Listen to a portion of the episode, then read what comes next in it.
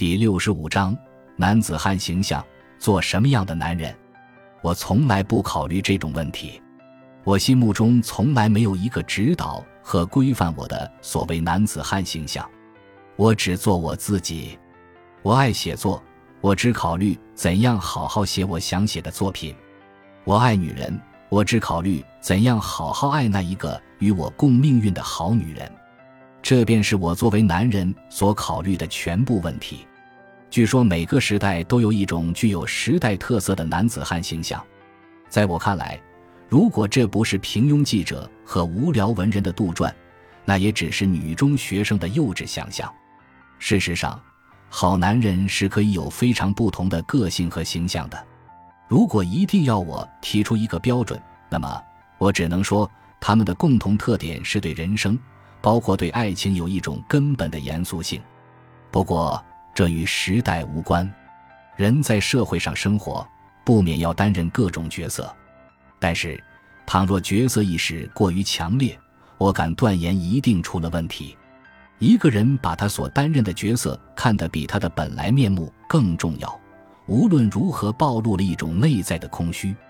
我不喜欢和一切角色意识太强烈的人打交道，例如名人意识强烈的名流、权威意识强烈的学者。长官意识强烈的上司等等，那会使我感到太累。我不相信他们自己不累，因为这类人往往也摆脱不掉别的角色感，在儿女面前会端起父亲的架子，在自己的上司面前要表现下属的谦恭，就像永不卸妆的演员一样。人之扮演一定的社会角色，也许是迫不得已的事。依我的性情，能卸妆时且卸妆，要尽可能自然的生活。两性关系原是人的最自然的生活领域。如果在这个领域里，男人和女人仍以强烈的角色意识相对峙和相要求，人生就真是累到家了。假如我是女人，反正我是不会喜欢和刻意营造男子汉形象的男人一起生活的。今天有一个怪现象，男人们忽然纷纷做沉重状、做委屈状、做顾影自怜状。向女人和社会恳求更多的关爱了。之所以出现这种现象，是因为他们感觉到了当今社会严酷的生存压力的挑战。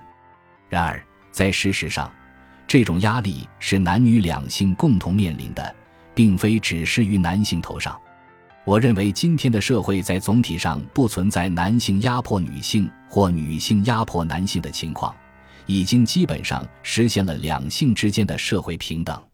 在此前提下，性别冲突是一个必须个案分析和解决的问题。在每一对配偶中，究竟是男人还是女人承受了更大的压力，不可一概而论。我怀疑，无论是那些愤怒声讨男性压迫的女权主义者，还是那些沉痛呼喊男性解放的男权主义者，都是在同一架风车作战。这架风车的名字叫做男子汉形象。按照某种仿佛公认的模式。它基本上是两性对比中的强者形象，这个模式令一些好强而争胜的女人愤愤不平，又令一些好强而不甘示弱的男人力不从心。那么，何不抛开这个模式，男人和女人携起手来，肩并肩共同应付艰难生活的挑战呢？感谢您的收听，本集已经播讲完毕。喜欢请订阅专辑，关注主播。主页更多精彩内容等着你。